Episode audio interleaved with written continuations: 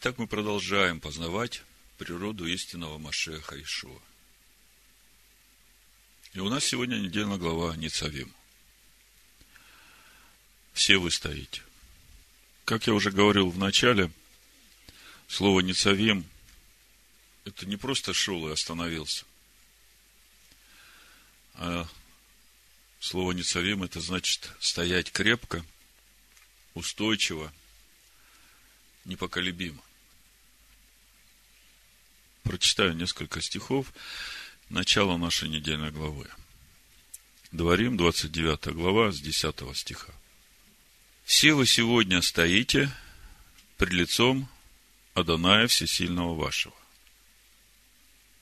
Начальники колен ваших, старейшины ваши, надзиратели ваши, все израильтяне, дети ваши, жены ваши – и пришельцы твои, находящиеся в стане твоем, от секущего дрова твои до черпающего воду твою.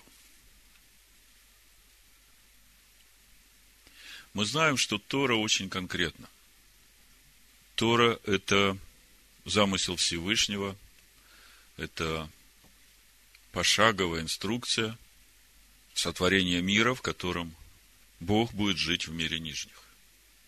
И в Торе нет ничего лишнего.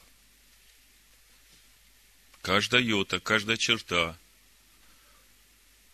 имеет свое место, свое значение, и из Торы нельзя ничего убрать и ничего добавить. Как можно для себя понять, есть какое-нибудь лишнее слово в каком-то предложении?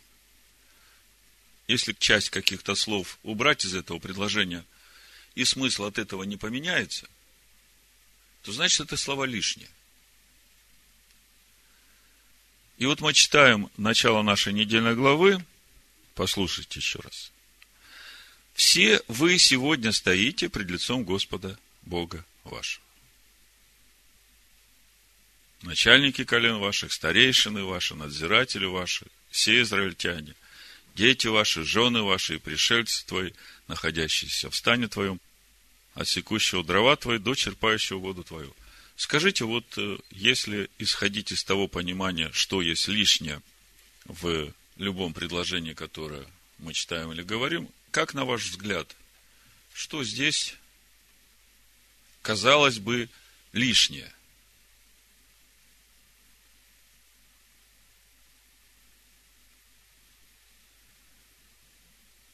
Моисей обращается ко всему народу.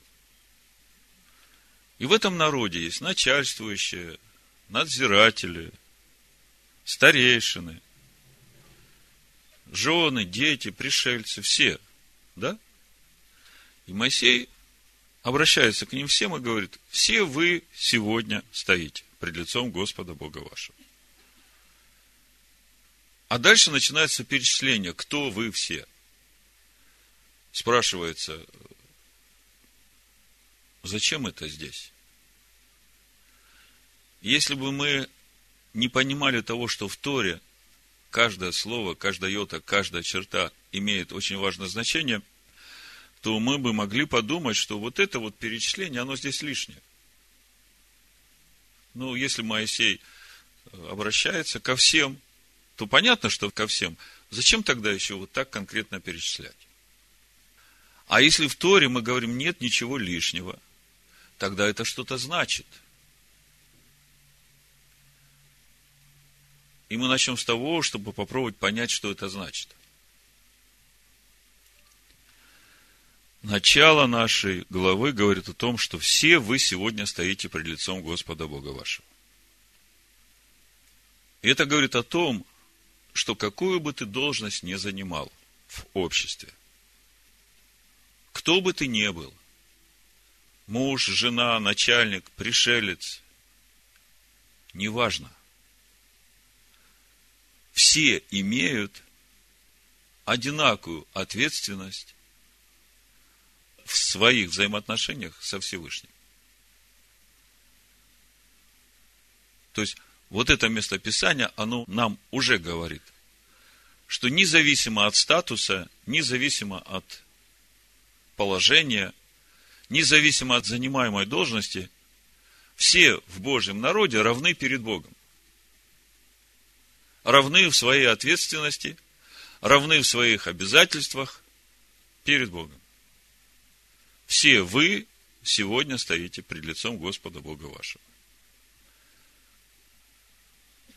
И это говорит о том, что каждый, независимо от занимаемой должности и места, он должен заботиться, лично заботиться о том, чтобы ему познавать Бога. И нет никаких скидок. Каждый ответственен в том, чтобы ему, кем бы он ни был, какое бы место он ни занимал в обществе, заботиться о том, чтобы познавать Бога. Второй момент, о котором нам говорит вот уже эти два стиха, которые мы прочитали, о том, что в народе Бога у каждого есть свое призвание, свое дело, и каждому, какое бы он призвание не имел и место не занимал в обществе, нужно стараться делать свое дело, как Павел говорит, делать от всего сердца, как для Господа. Апостол Павел об этом говорит нам в послании римлянах, 12 главе, с 3 стиха. «По данной мне благодати всякому из вас говорю, не думайте о себе более, нежели должен думать». Раньше не понимал это место. Но думайте скромно, по мере веры, какую каждому Бог уделил. Ибо как в одном теле у нас много членов, но не у всех членов одно и то же дело. Видите, да? Все вы сегодня стоите при лицом Господа Бога вашего. Это тело Машеха. И несмотря на то, что у тела много членов, у каждого члена свое дело. И Павел об этом говорит, он как бы э, раскрывает или расшифровывает нам сегодняшнюю недельную главу. По крайней мере, начало вот эти стихи. Так мы, многие, составляем одно тело в Машехе, а порознь один для другого члены. И как по данной нам благодати имеем различные дарования. У нас у всех разные дарования, у нас у всех разные способности. Нельзя требовать от художника, чтобы он был оперным певцом, да? У всех свои дарования, каждый знает свои способности. Более того, когда Всевышний приводил каждого из нас в этот мир, то Он уже вложил в нас именно те способности и те дарования, причем, как мудрые говорят, в десятикратном размере. Именно для того, чтобы мы могли легко и в радости исполнить именно то призвание на том месте, на котором Он нас поставит, с радостью и в полноте. И как по данной нам благодати имеем различные дарования, то имеешь ли пророчество, пророчествуй по мере веры. Имеешь ли служение, пребывай в служении. Учитель ли, в учении. Увещеватель ли, увещевай. Раздаватель ли, раздавай в простоте. Начальник ли, начальствуй с усердием. Благотворитель ли, благотвори с радушием. Мы все одно тело. И по отношению друг к другу мы члены этого тела. И не у каждого члена одно и то же дело. У каждого свое дело.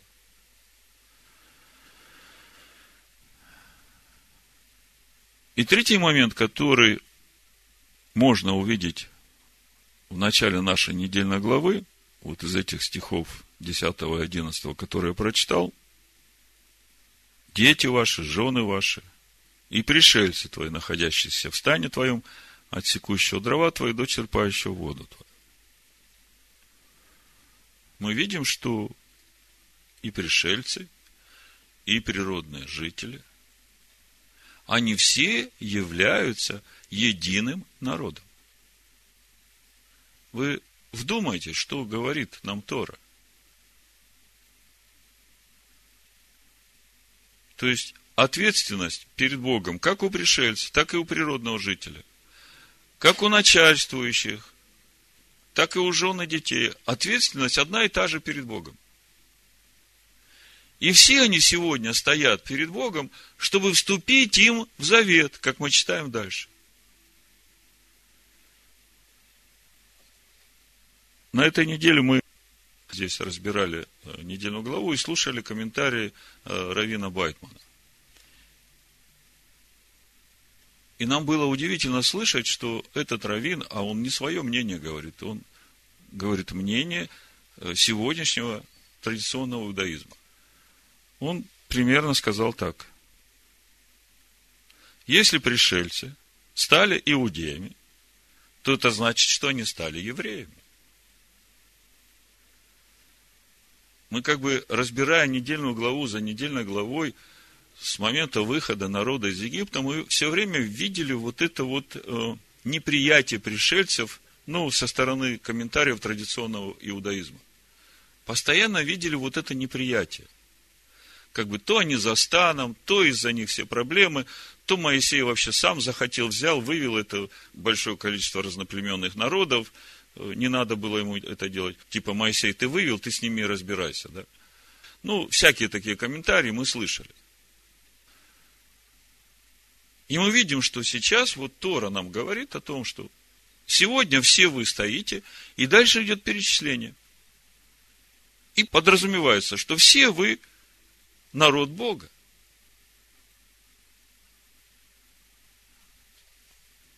Когда выходили из Египта, понятно, Авраам получил заповедь от Всевышнего научить своих детей и детей их детей ходить путем Господним. И Авраам исполнил эту заповедь. Это мы читаем в 18 главе Берешит в 19 стихе. «Ибо я избрал его, то есть Авраама, для того, чтобы он заповедал сынам своим и дому своему после себя, ходить путем Господним. И мы уже знаем, что есть путь Господень. Творя правду и суд. И исполнит Господь над Авраамом, что сказал о нем. Как вы думаете, Авраам научил своих детей ходить путем Господним? Мы в Новом Завете, в послании евреям читаем о том, что Авраам вместе с Исхаком и Яковом жили в шатрах. В шатрах учения, да? Это 11 глава, послание евреям, мы читаем, «Веру обитал он, Авраам, на земле обетованной, как на чужой, и жил в шатрах с Исхаком и Иаковом, сонаследниками того же обетования». Мы знаем, что Иаков со всеми своими сыновьями в количестве 70 душ вошел в Египет с этим знанием. Мы знаем, что Иосиф был послан в Египет, приготовить место для сыновей Якова и для самого Якова. Мы знаем, что Иосиф наставлял своей мудрости, тому познанию Бога, которое он имел от Якова, всех египетских вельмож. Потом пришел другой фараон, и начались притеснения Божьему народу. А потом Бог выводит свой народ и вместе с народом выходит множество разноплеменных народов. И мы говорили о том, что уже при выходе из Египта никто не мог участвовать в жертве Песах, только те, которые вошли в общество израильское через обрезание. И через это мы делали вывод, что те пришельцы, которые вышли, они тоже вошли в общество израильское. Потом мы видим, когда народ, вышедший из Египта, спустя 7 недель, 49 дней, приходит к горе Хариев, и Бог заключает с ними завет. И там стоят все, и природные жители, и пришельцы, и все говорят, на Асева Нишма, будем делать и будем слушать. И все были едины. И вот прошло 40 лет, народ прошел 42 стоянки через всю пустыню, и все стоят сейчас на входе в обетованную землю. Уже сформировался народ, и Моисей говорит, вы сегодня все крепко стоите в Боге. Все вы и начальствующие ваши, и старейшины, и надзиратели, все израильтяне, и дети, и жены, и пришельцы твои. И все они один народ. 12 стих читаем дальше. Дворим 29 глава. Все вы стоите, значит, чтобы вступить тебе в завет Господа Бога твоего и в клятвенный договор с Ним, который Господь Бог твой сегодня поставляет с тобою. Дабы сделать тебя сегодня Его народом и Ему быть тебе Богом, как Он говорил тебе и как клялся отцам твоим Аврааму, Ицхаку и Якову.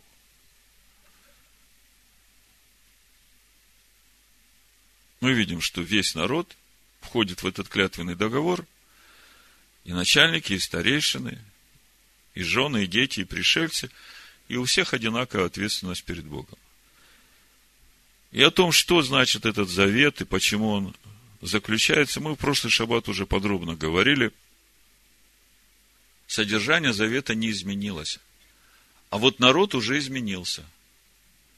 Народ уже крепко стоит в Боге народ уже прошел 42 стоянки пути через пустыню и стоит на входе в обетованную землю.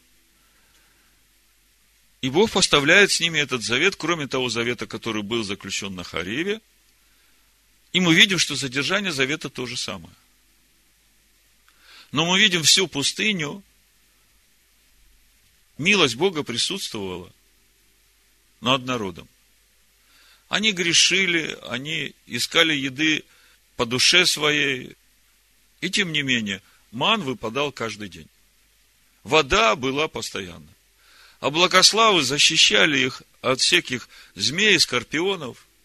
Вы знаете, летом в пустыне сколько всего этого там ползает. Это же пристанище нечистых духов. Одежда их не ветшала, обувь не портилась. То есть мы видим, весь путь в пустыне милость Бога была. То же самое мы видим в Новом Завете, когда Машех Иешуа берет на себя проклятие закона, закон-то остается. Апостол Павел в послании Галатах говорит, что Иешуа взял на себя проклятие закона. И вот этот покров Машеха Ишуа, это те же самые облака славы, вот та же самая благодать, которая была у народа в пустыне, когда народ шел и познавал закон Бога. И вот наступает момент входа в обетованную землю, и мы говорили, что для нас это равнозначно тому моменту, когда мы будем входить в тысячелетнее царство, когда Машех Ишуа придет в этот мир, свой второй приход, и наступит царство Бога на земле. И когда он придет, начнутся суды Бога. С этого начнется. И переход через Иордан, это, в общем-то, этот образ, потому что Иордан от слова дан – суд. И мы видим, что заключается этот клятвенный договор, и мы видим его содержание, и мы прошлый шаббат говорили, почему оно такое. И мы отметили, что народ уже другой. Но мы не сказали еще одну важную деталь. Они стоят сейчас на границе между пустыней и обетованной землей и собираются входить в обетованную землю, а это значит, что полностью изменятся условия проживания. Скажите, где легче иметь взаимоотношения с Богом? Когда ты в пустыне и когда ты полностью зависишь во всем от Всевышнего – или когда ты входишь в страну изобилия, и у тебя вокруг всего полно, где легче сохранить взаимоотношения с Богом? В пустыне. Так вот, вот этот вот вход в эту обетованную землю, это тоже испытание. Испытание на верность тем, которые уже стоят твердо. Поэтому этот завет включает в себя и благословение, и проклятие. И если мы посмотрим Новый Завет, то же самое послание евреев, 10 глава нам говорит о том, что в 26 стихе, ибо если мы, получив познание истины, произвольно грешим, то не остается больше жертвы за грехи, Давайте прочитаем с 24 стиха, чтобы увидеть весь контекст. Я просто хочу вам показать, что Писания Нового Завета, они ничего нового нам не говорят. Они раскрывают духовное содержание того, что мы читаем в Торе. Послание евреям, 10 глава, с 24 стиха написано. Будем внимательны друг к другу, поощряя к любви и добрым делам.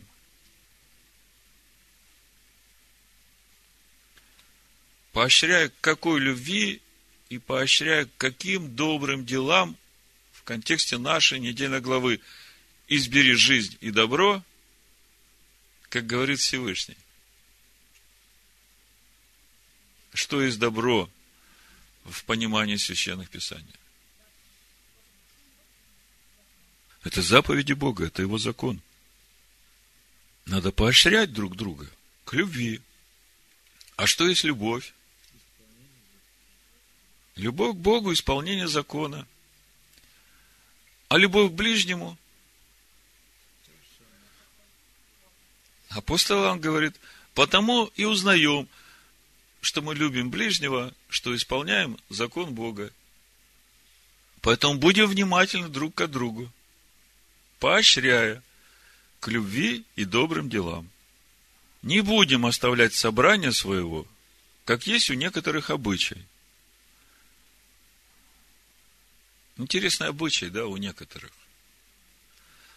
Но тут не понравилось, тут слишком много требуют учить заставляют Тору, тут э, готовиться надо к служению.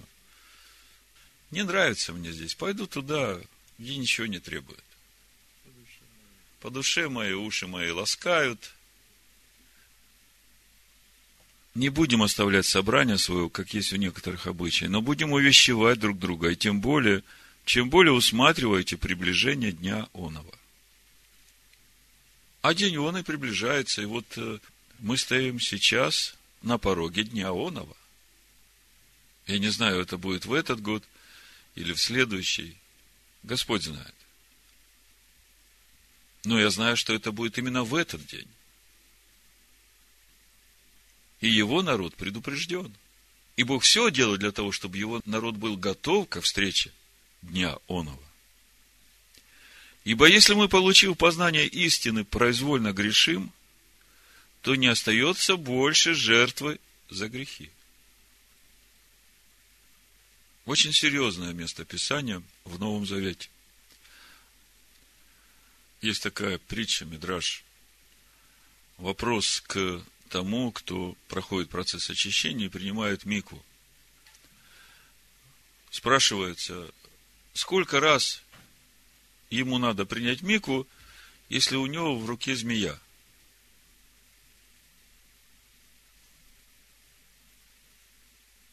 Ну, может быть, три раза хватит ему.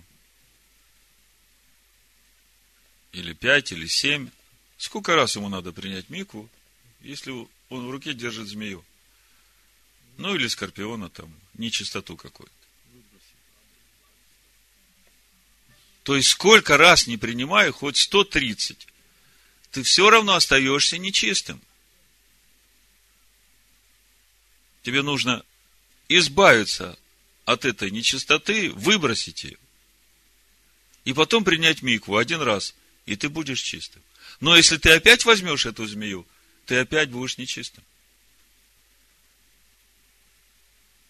Простой пример, но очень много дает сразу понимания. Сколько раз мне каяться, сколько раз мне просить прощения. А, сегодня согрешил, вечером покаялся, завтра опять согрешил, вечером покаялся – вы знаете, в иудейской вере такое покаяние не проходит. Сколько бы ты ни каялся, ты все время эту змею держишь в руке. А вот чтобы ты стал чистым, тебе надо вырвать корни того, что тебя заставляет так поступать, и потом принять мику. И вот тогда ты будешь чистым. И тогда серьезно будет принято твое раскаяние.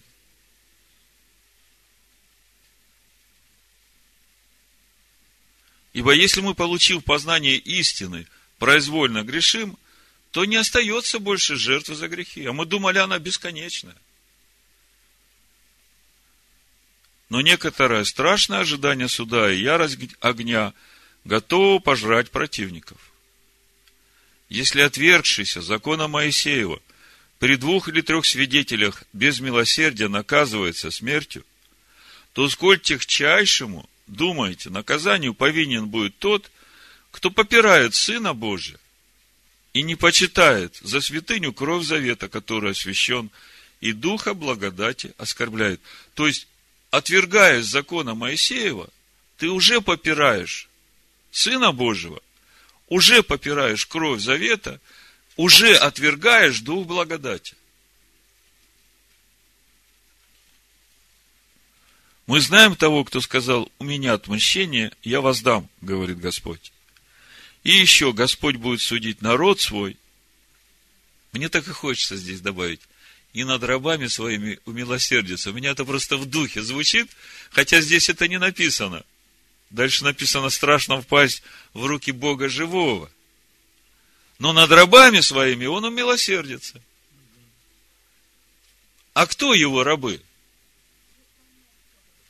Которые выполняют заповеди. Это то, к чему мы еще сегодня вернемся. Очень важно выполнять его заповеди и стремиться к тому, чтобы от этого получать радость. Возвращаясь в нашу недельную главу, читаем дальше. 14 стих. «Не с вами только одними я поставляю сей завет и сей клятвенный договор, но как с теми, которые сегодня здесь с нами стоят пред лицом Господа Бога нашего, так и с теми, которых нет здесь с нами сегодня». Но то, что говорят иудейские комментарии в отношении тех, которых нет сегодня здесь с нами – вы знаете, да? А я вот читаю эти слова, у меня сразу в духе 17 глава Евангелия от Иоанна, там, где Иешуа молится о своих учениках. И он говорит точно те же самые слова. 20 стих, 17 глава. Не о них же только молю, но и о верующих в меня по слову их. Давайте начнем с седьмого стиха и почитаем.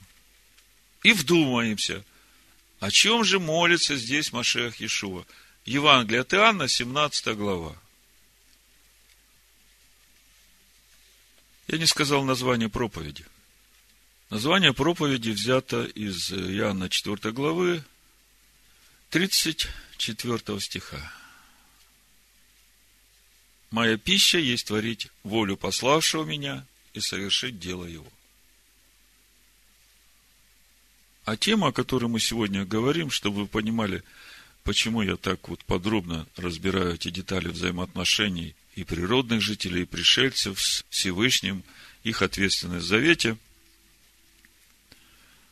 о том, что было в Египте и что было, как проходили через пустыню. Мы сейчас об этом будем читать в нашей недельной главе – но суть вопроса, главная суть вопроса, который мы сегодня разбираем, это вот этот процесс формирования Божьего народа. Как он проходит, действительно ли дикой по природе маслине можно оставаться на своей этой дикой маслине с семью законами Ноя, и этого достаточно, чтобы быть народом Бога – чтобы быть учеником Машеха Ишуа. То есть, вот когда я читал, недельная глава маленькая, и она все время об одном, избери жизнь. И неважно, пришелец ты или природный житель. Вот смотрите, через все вы прошли, вы все это видели, и вы сейчас твердо стоите. Но вы проходили путь в пустыне, и у вас как бы и вариантов не было что-то еще выбрать. А вот сейчас вы входите туда, где изобилие, и много соблазнов. И поэтому я вот на входе вас предупреждаю, помните, откуда вы вышли, вы видели все мерзости тех народов, не должно быть у вас ничего общего. И когда я обо всем этом думаю, у меня в духе все время Четвертая книга Царств, 17 глава, где мы читаем, когда десять колен Израиля Бог изгнал из обетованной земли. А туда привели народы из Вавилона. Вы все помните 17 главу? И мы видим проблему этих народов. На Святой Земле их там дикие звери стали поедать. И они поняли, что по той причине, что они не служат Богу этой земли. Они пожаловались ассирийскому царю, тот, значит, прислал им священника, чтобы научить их законам этой земли.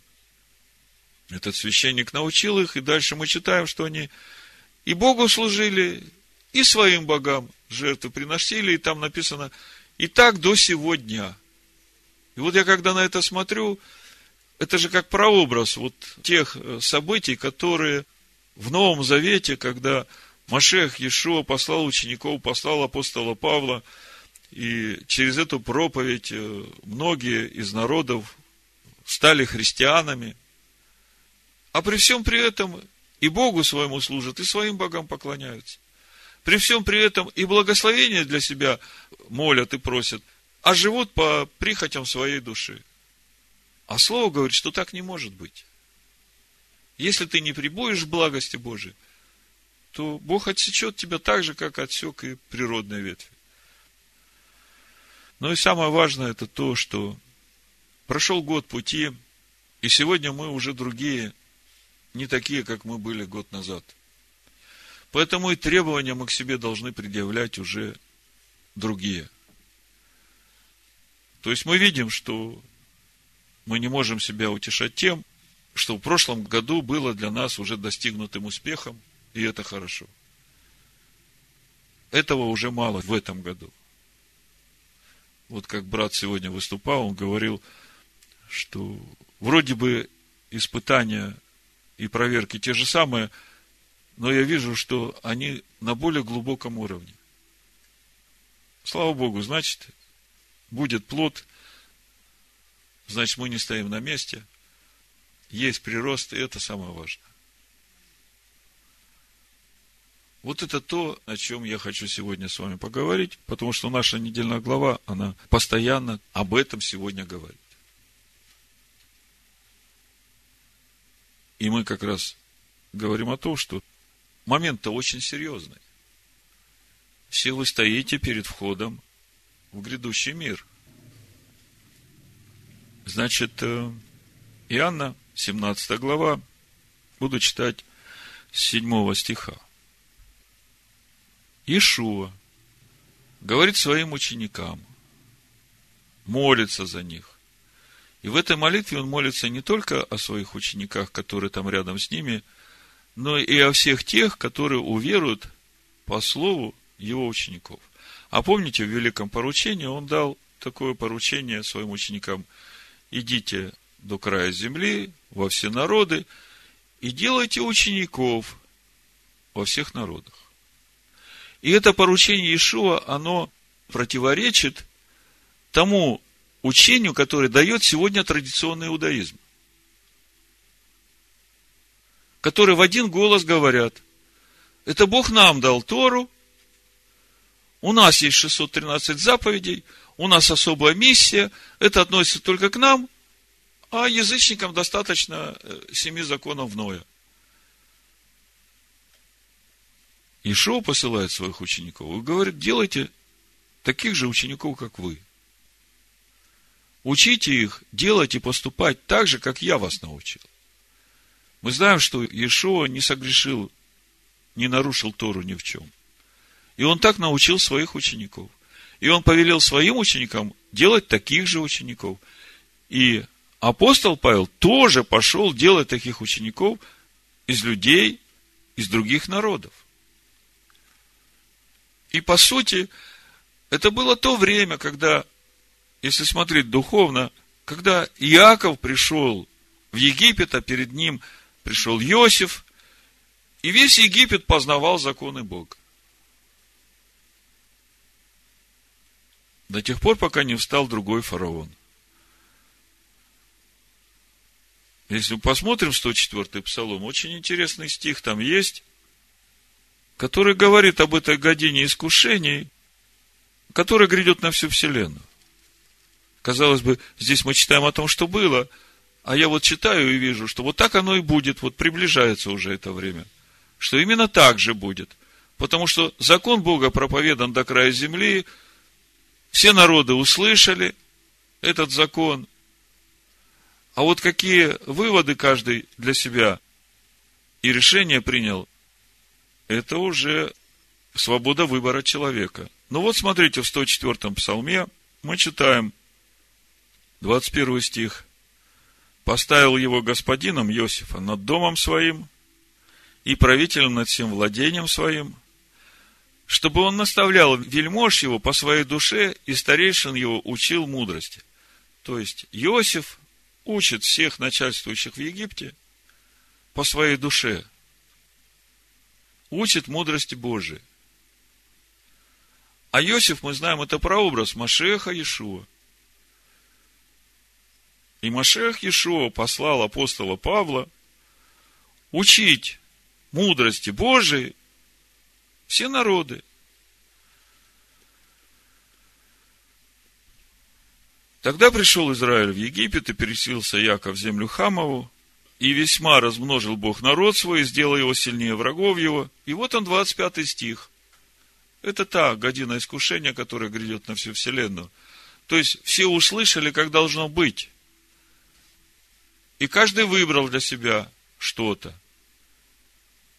А вот 25 стих, смотрите. «Возбудил в сердце их ненависть против народа его и ухищрение против рабов его». Кто возбудил? Кто возбудил? Бог. Вы представляете? Бог возбудил ненависть. Кто же может противостоять, кто-то скажет. А для чего все это делается? Чтобы очистить его народ от случайных людей. Потому что через это будет проверен его народ на верность Богу. Те, которые за веру готовы умереть, отдать свою жизнь, те сохранят свое первородство, как говорят Писания.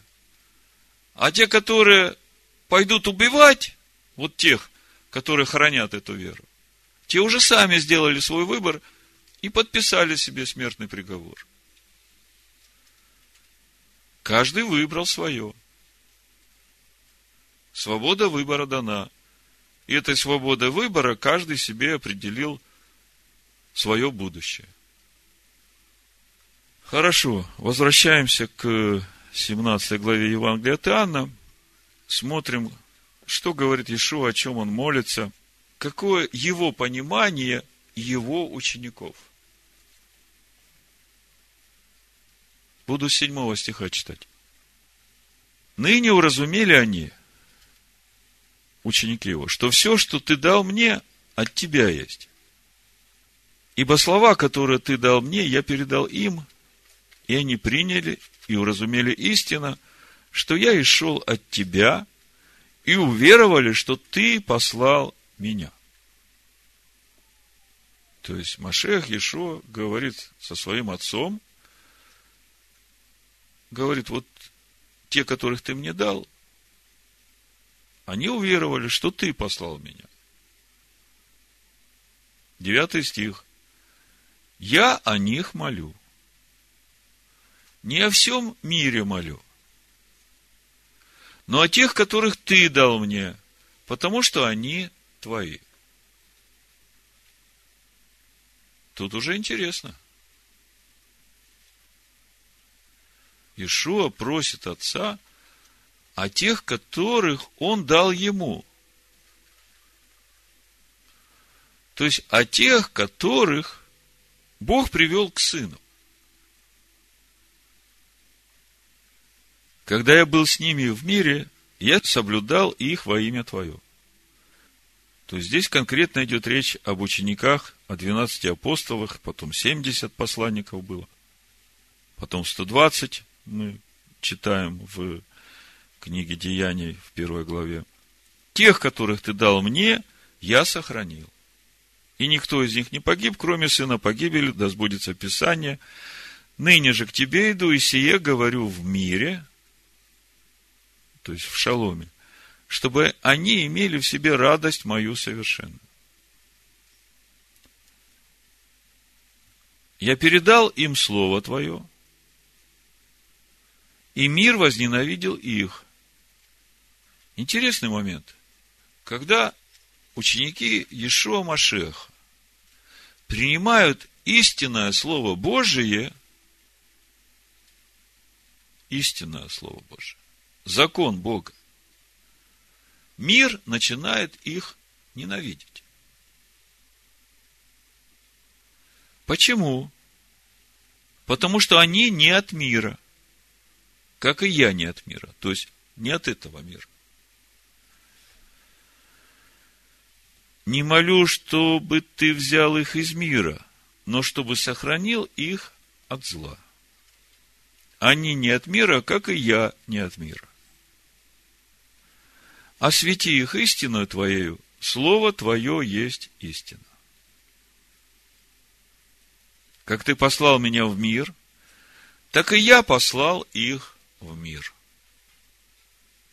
Ишоу послал их делать таких же учеников. И за них я посвящаю себя, чтобы они были освящены истиною. Не о них же только молю, но и о верующих меня по слову их. Вот он, тот же самый момент, который мы читаем в нашей недельной главе. Бог поставляет завет со всеми, которые сегодня стоят перед Ним. И мы видим там природные жители и пришельцы – и говорит, что и с теми, которых нет здесь с нами сегодня. То есть, этот завет сегодня на все дни, до тех пор, пока Машех не придет сюда во второй раз и не наступит Царство Божие, все войдут в эту обетованную землю.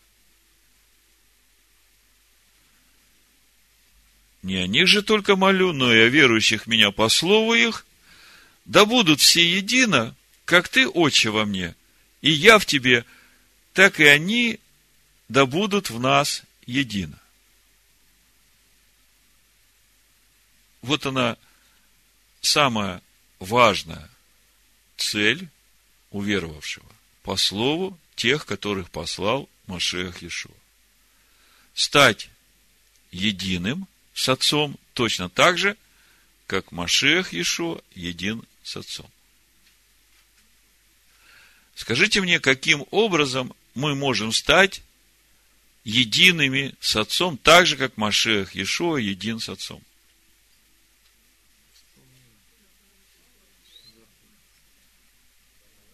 Когда мы станем едиными с Машехом Иешуа. Когда мы Машеху Иешуа дадим место в себе, а он Слово Бога, вот тогда мы станем едины с Отцом, как и Он един с Отцом. Амен. да будут все едино, 21 стих, как ты, отче, во мне, и я в тебе, так и они да будут в нас едино. И уверует мир, что ты послал меня. А почему мир уверует в тот момент, когда мы станем едины с Машехом Ишуа, что Машех Ишуа именно тот, которого послал Всевышний? Амен, потому что мир увидит в нас того самого Машеха Ишуа. Увидит славу Божию на нас. Я в них, ты во мне, да будут совершены воедино. Вот он ответ. Каким образом мы станем едины с Отцом? Машех Ишуа говорит, я в них, ты во мне. Ну, Отец-то всегда в нем. Тут проблемы нет. Он живет отцом, он все время об этом говорит.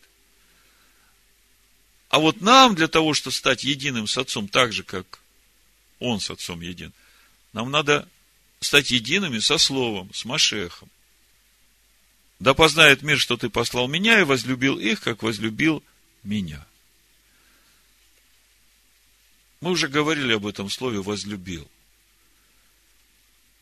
здесь речь не идет о том, что этого я люблю, а этого не люблю. А здесь речь идет о любви, которая делает из двух одно. Едиными становятся. И когда мы становимся едиными с Машехом, мы становимся едиными с Отцом. И вот в этом суть вот этой любви единения. Об этом мы в 14 главе Евангелия от Иоанна недавно читали, я вам говорил, что Бог возлюбил весь мир и отдал Сына Своего за каждого человека. А в 14 главе Иоанна читаем, Ишо говорит, если вы любите меня и исполните заповеди мои, то Отец мой возлюбит вас, и мы придем, у вас обитель сотворим. И как бы непонятно становится. Вроде Отец любит всех, Сына Своего отдал, а тут э, мы видим, что Отец возлюбит и придет и обитель сотворит. Так э, возлюбил или не возлюбил? Что, как? Бог действительно возлюбил каждого человека и действительно отдал Сына Своего, и действительно хочет стать единым с каждым человеком через Своего Сына. Но человеку надо принять Сына. И когда человек принимает Сына, это значит, что он исполняет заповеди Его как свои. Меняются мысли души человека, меняются его желания и хотения. Он уже не ищет для души своей того, что она хочет. А он ищет для души своей того, что хочет душа Машеха Иешуа, как Иосиф по душе своей наставлял в Египте. И когда мы соединяемся с Машехом, вот тогда раскрывается эта Божья любовь. И да познает мир, что ты послал меня и возлюбил их, как возлюбил меня. Отче, которых ты дал мне, хочу, чтобы там, где я, и они были со мною. Да видят славу мою, которую ты дал мне, потому что возлюбил меня прежде основания мира. В начале было Слово. Не в начале пути, а в решит, в замысле. И это Слово было в Боге, и Бог был в этом Слове. Евангелие от Иоанна, 1 глава, 1 стих. Вот так надо читать. В начале было Слово, Слово было в Боге, и Бог был в Слове. И все, что мы читаем в Евангелии от Иоанна, мы видим подтверждение именно такому пониманию. Отче праведный, и мир тебя не познал, а я познал тебя. И сии познали, что ты послал меня и я открыл им имя Твое, и открою. Да любовь, которую Ты возлюбил меня, в них будет, и я в них. Народ стоит перед Всевышним сегодня. И сегодня Бог поставляет с ними завет. И Бог говорит, и природные жители, и пришелицы, и жены, и дети, со всеми вами – и со всеми теми, которые еще здесь не стоят, но которые уверуют по вашему слову. Я заключаю этот завет. И мы видим, что в этом народе все едины. Все едины, потому что Бог живет в каждом. И именно познание Бога делает всех едиными – пришелец ты или природный житель. Когда мы читаем 56 главу Исаия, мы видим, что придет время, когда Бог пришельцу даст имя больше, чем природному жителю. Почему? Вот Наум говорит, потому что духовный путь совершения разный. Одно дело праведнику оставаться в праведности своей – а другое дело грешнику пройти путь обрезания своего сердца и достичь этого уровня праведника. Так вот, э, если мы посмотрим Исаия 56 глава, мы видим, что там и пришелец, и евнух, все, которые искренне своей любви к Богу и к Его Слову. Но буду читать шестого стиха. «И сыновей иноплеменников, присоединившихся к Господу, к Адонаю, чтобы служить Ему, любить имя Господа». Любить имя Господа – это э, как? Слово. И ту сущность, которая живет в Слове. Быть рабами Его. Скажите, а мы, новозаветные верующие, рабы Его или мы свободные в Господе?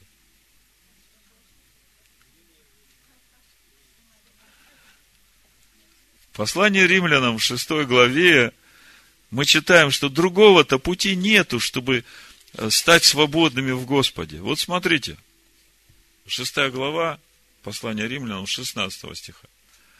Неужели вы не знаете, что кому вы отдаете себя в рабы для послушания, того вы и рабы. Кому повинуетесь, или рабы греха к смерти, или послушания к праведности. Благодарение Богу, что вы, бывшие прежде рабами греха, от сердца стали послушны тому образу учения, к которому предали себя. Освободившись же от греха, вы стали рабами праведности.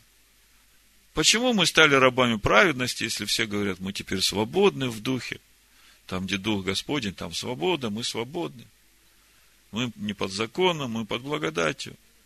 Вы Можете все это вместить в себя и понять, как это работает? Но мы в прошлый шаббат очень подробно говорили, что заповедь до того момента, пока она меня обуздывает, я раб этой заповеди. Она мне говорит, что надо делать, и я послушаюсь. В этом смысле раб. Это как ребенок, который родился, и родители его воспитывают и говорят, это делай, это не делай, это тебе нельзя, это тебе не полезно, да? И эти заповеди родителей, они обуздывают ребенка, душу ребенка.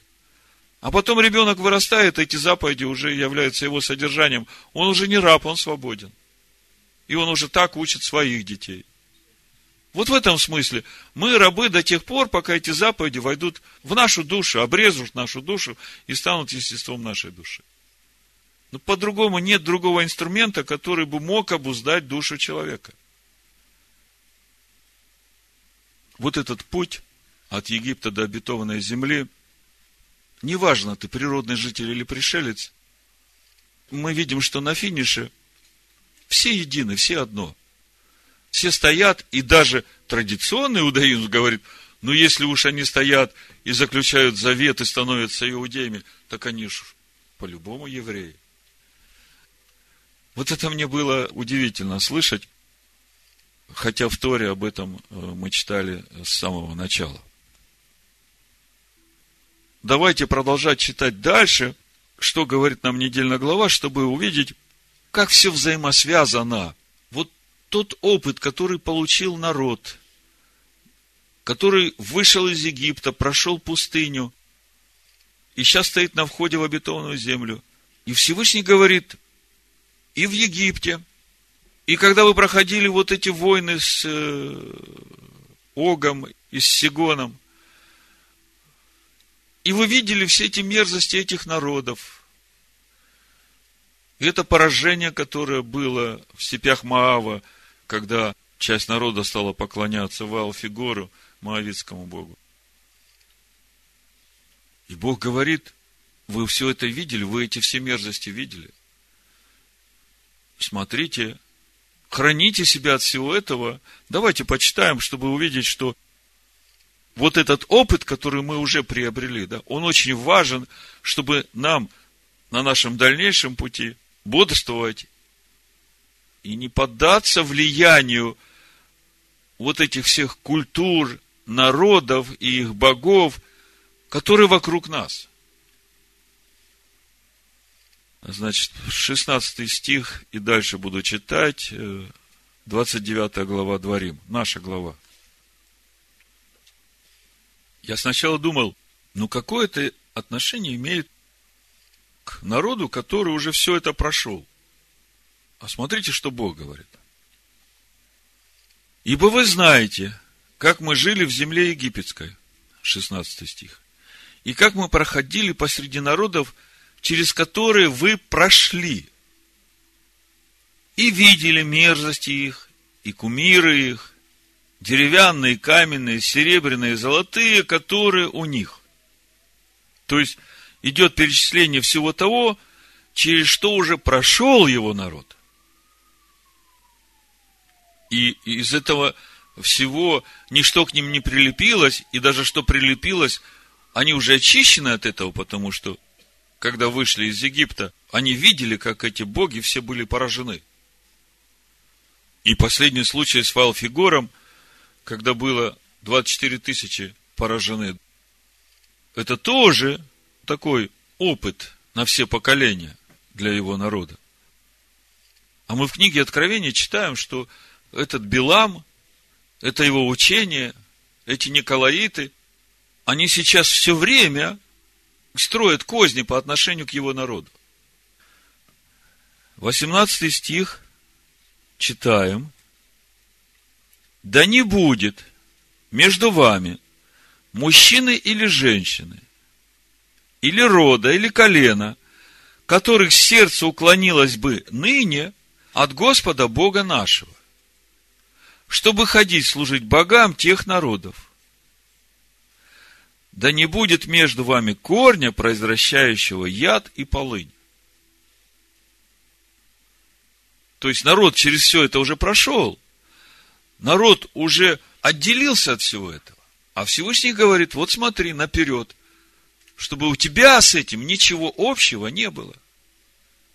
Очень интересен перевод этого стиха, восточный смысловой перевод. Э, слушайте, как написано. Пусть же не будет среди вас мужчины или женщины, клана или рода, чье сердце уклонится от Всевышнего, нашего Бога, чтобы идти служить богам тех народов, которые похожи на корень, дающий жизнь горькому ядовитому растению.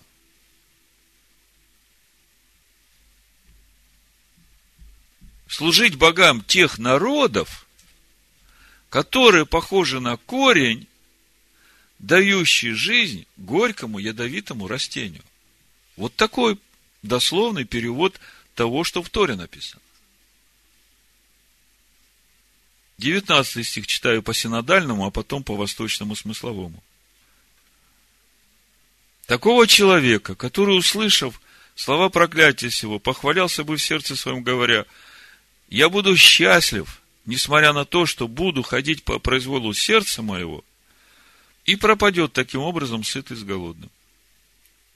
Послушайте, восточный смысловой.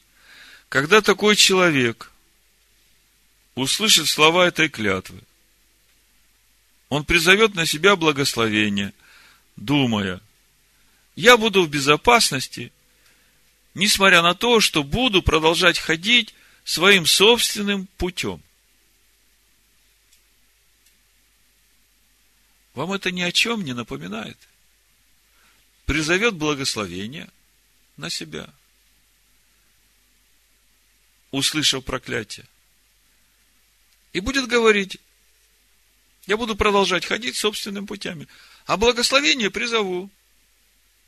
Вам это ничего не напоминает?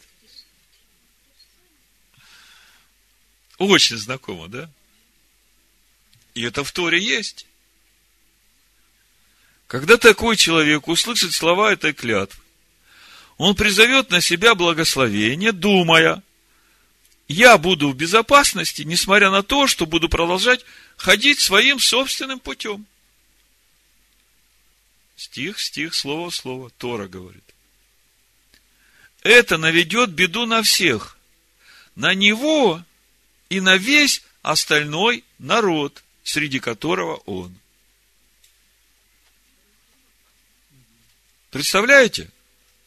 Не только он пострадает, но и народ пострадает, в среде которого он живет. Не простит Господь такому, но тот час возгорится гнев Господа и ярость его на того человека, и падет на него все проклятие завета сего, написанное в всей книге, и изгладит Господь имя его из Поднебесной. И отделит его Господь на погибель от всех колен Израилевых, сообразно со всеми проклятиями завета, написанными в всей книге закона. То есть, вот этот горький корень, суть его, если смотреть то, что мы читаем сейчас в нашей недельной главе, это вот эта мысль. Благословение я хочу, а жить буду так, как сам хочу. Иисус отменил все законы, меня это устраивает, а вот все благословения пусть приходят на меня. Я буду верить, я буду исповедовать, что все благословения принадлежат мне. Мы как-то об этой вере уже говорили автор послания евреям тоже пишет нам о горьком корне. И теперь мы понимаем, о чем речь идет. Суть горького корня – это значит отвергать заповеди Бога и искать того, что нравится человеческой душе. Послание евреям, 12 глава, 15 стих. Наблюдайте – чтобы кто не лишился благодати Божией. Чтобы какой горький корень, возникнув, не причинил вреда, и чтобы им не осквернились многие. Смотрите, очень важный момент. Наблюдайте, чтобы кто не лишился благодати Божией. Вот я когда читаю об этой благодати Божией, меня сразу в духе послания римлянам, 11 глава, где апостол Павел говорит о взаимоотношениях между природными ветвями и привитыми ветвями, которые отсечены от дикой по природе маслины. Мы сегодня говорим, в общем-то, о формировании Божьего народа и о том, как соединяются в себе природные жители, природные ветви и привитые ветви, природные жители и пришельцы, которые вошли в народ – Послание римлянам, 11 главе, об этой благодати мы читаем в послании евреев. Наблюдайте, чтобы кто не лишился благодати Божией. Да? Это послание евреям, 12 глава. А теперь смотрим в послании римлянам, 11 главе, что нужно для того, чтобы не лишиться благодати Божией. С 17 буду читать. Если же некоторые из ветвей отломились, а ты, дикая маслина, привился на место их и стал общником корня и сока маслины. То есть, по-любому, когда дикая маслина прививается к природной маслине, во-первых, она должна быть отсечена от дикой маслины. От того корня, да, от того дикого корня. В принципе, это то, что Бог Аврааму сказал – выйди из дома отца своего, из родства своего, из земли своей, и иди в землю, которую я тебе укажу. Вот здесь отсечение. Нельзя привить дикую маслину на природную маслину, не отсекая ее от дикой маслины, вы понимаете? То есть это то, что мы видим сегодня в христианстве. В каждом народе Иисус одет в свои национальные одежды. Ну, как бы я коротко формулирую эту духовную картину. Такого не может быть. Машех Иешуа одет в свою единственную национальную одежду. Он иудей. И самарянка, когда встретила его у колодца, она его по одежде точно узнала. Как ты, иудей, просишь у меня пить? Так вот, если ты, дикая маслина, привился на место их, и стал общником корня и сока маслины. Корень кто? Корень в Боге. А сок? Учение. Слово. Как в 15 главе римлянам Павел говорит, сделались язычники участниками в их духовном. Вот они соки. Их духовное то не превозносись перед ветвями природными. Если же превозносишься, то вспомни, что не ты корень держишь, но корень тебя. Скажешь, ветви отломились, чтобы мне привиться? Хорошо. Они отломились неверием. А ты держишься верою. Не гордись, но бойся. Скажите мне, почему отломились природные ветви? Отверглись Моисея. Отверглись закона Бога. Не верили заповедям Бога. Помните, Давид говорит, заповедям Твоим я верую, Господи. То есть, природные ветви отломились именно по той причине, что они отвергали закон Бога. Вы согласны со мной? А Павел говорит, 20 стих, хорошо, они отломились неверием, а ты держись верою, не гордись, но бойся. За что держаться? За заповеди Бога. То есть, ты же видел, что произошло с природными ветвями что Бог их не пощадил, хотя они природные ветви. Так если Бог их не пощадил, а ты от дикой маслины взяли тебя, ты же смотри, что если ты так будешь поступать, тебя и подавно отсекут. Ибо если Бог не пощадил природных ветвей, то смотри, пощадит ли тебя – и так видишь, благость, мы говорим о благодати. Мы начали читать послание евреям 12 главу, в 15 стихе написано, наблюдайте, чтобы кто не лишился благодати Божией. И я вам как раз хотел чуть пошире раскрыть понимание того, что значит лишиться благодати Божией. Каким образом это может произойти, не дай Бог. Итак, видишь благость, и строгость Божию. То есть, видишь благодать Божию и строгость Божию. Строгость к отпадшим и благость к тебе. Если прибудешь в благости Божией. Смотрите, благость к тебе, если ты прибудешь в благости Божией. А что нужно привитой ветви от дикой маслины? Что нужно ей для того, чтобы пребывать в благости Божией? по крайней мере, не делать всего того, что делали природные ветви, которые отсекли. Просто и понятно, да? Когда мы смотрим начало послания, мы там видим, что ожесточили сердце, не слушали голоса Бога, не послушали заповедям Его, да? Вот этого всего не надо делать, если ты хочешь остаться на природной маслине. Питайся соками, которые текут из этого корня, становись участником в их духовном.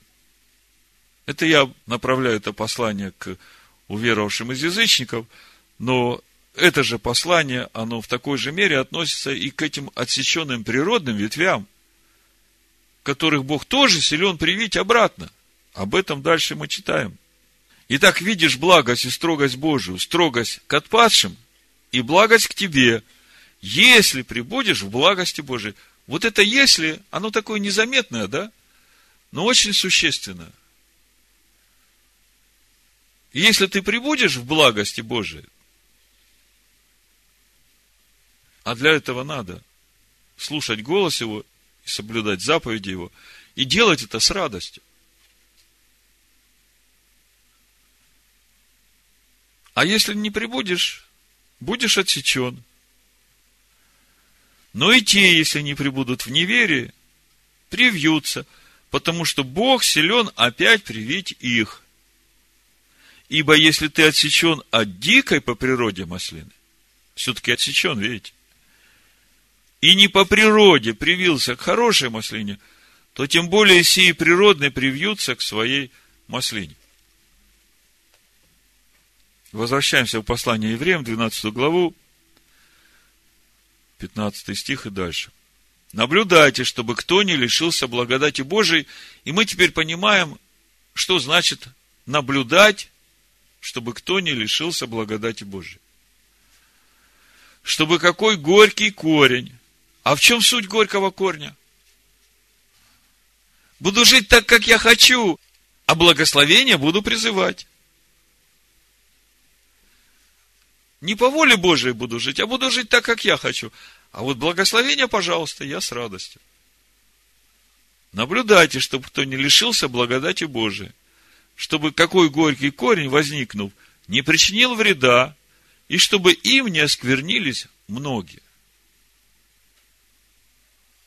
Чтобы не было между вами какого блудника или нечестивца, который бы, как Исав, за одну снеть отказался от своего первородства. Ибо вы знаете, что после того он, желая наследовать благословение, был отвержен, не мог переменить мысли отца, хотя и просил о том со слезами.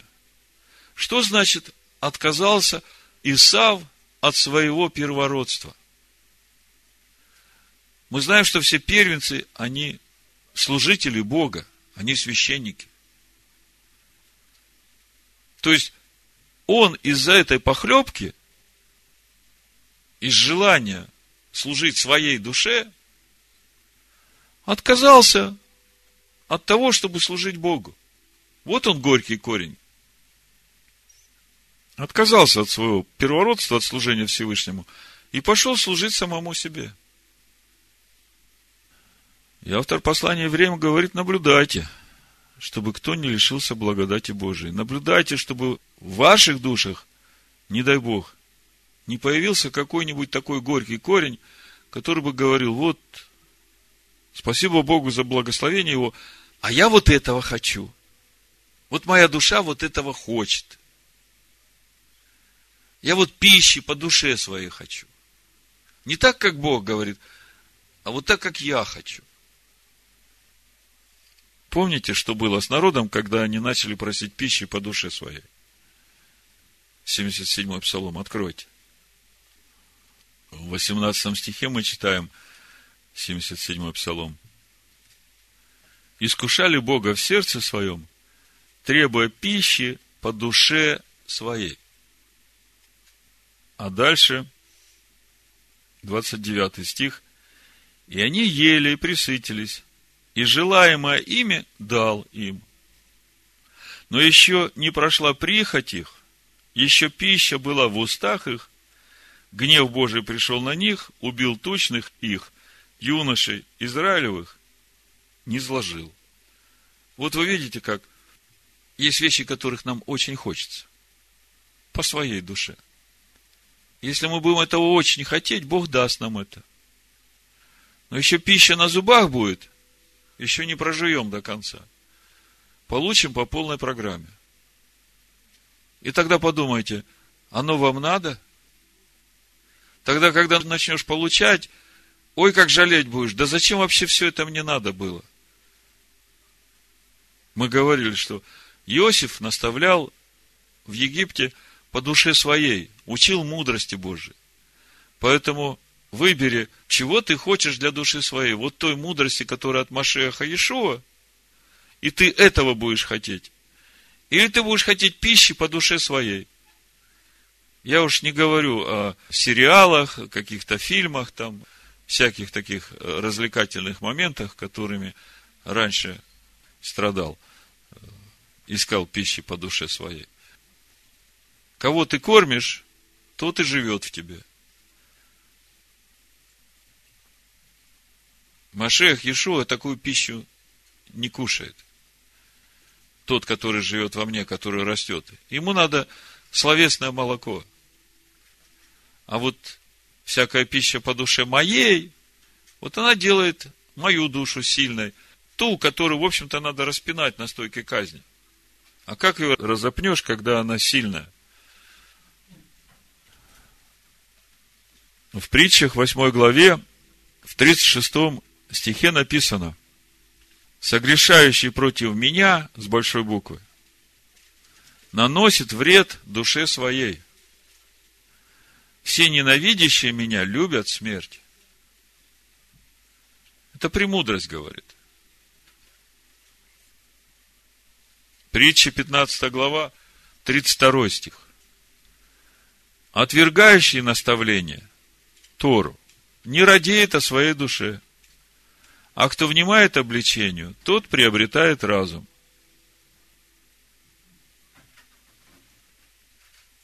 Машех в Матвея 15 главе, в 26 стихе говорит, какая польза человеку, если он приобретет весь мир, а душе своей повредит? Или какой выкуп даст человек за душу свою? То есть, э, вопрос стоит ребром сегодня. Сегодня все вы стоите пред лицом Господа Бога вашего. Завтра вечером надо будет давать отчет о пройденном пути. И выбор очень простой. По душе своей или по душе Машеха Иешуа? Какую пищу ты выбираешь? У Экклезиаста в 6 главе, в 7 стихе написано, все труды человека для рта его, а душа его не насыщается. Почему душа не насыщается, хотя он работает только для того, чтобы заработать себе пропитание? Ест, ест, ест, а душа не насыщается. Да. Так что же нужно, чтобы насытить душу? Иешуа говорит, Евангелие от Иоанна, 4 глава, с 31 стиха. Между тем ученики просили его, говоря, Рави, ешь. Заметьте, ученики его называют его Рави, учитель, а не Господь Бог. Рави, ешь. Но он сказал им, у меня есть пища, которую вы не знаете. Посему ученики говорили между собой, разве кто принес ему есть? Ишуа говорит им, моя пища есть творить волю пославшего меня и совершить дело его. Вот она та пища, которая насыщает нашу душу, приносит радость и покой нашей душе. Творить волю его. И для того, чтобы творить его волю, ее надо познавать. Закончу стихами из пророка Исаия, 58 главы, с 13 стиха. Если ты удержишь ногу твою ради субботы, от исполнения прихотей твоих во святый день мой, и будешь называть субботу отрадою, святым днем Господним, чествуемым, и почтишь ее тем, что не будешь заниматься обычными твоими делами, угождать твоей прихоти и пустословить, то будешь иметь радость в Господе и я возведу тебя на высоты земли, и дам вкусить тебе наследие Якова, отца твоего. Уста Господни изрекли это. Нам надо обрести радость от служения Всевышнему, от исполнения Его воли. И даже если сегодня в каких-то местах у тебя нет радости от исполнения Его воли – все равно радуйся, потому что душа твоя послушна, и придет время, когда она вырастет, и эта заповедь будет ее естеством. И будешь иметь радость в Господе. И возведет тебя Всевышний на высоты земли и даст тебе вкусить наследие Иакова. В имени Машеха Ишуа. Амин. Амин. Амин. Амен. Амен. Амен. Амен. Амен.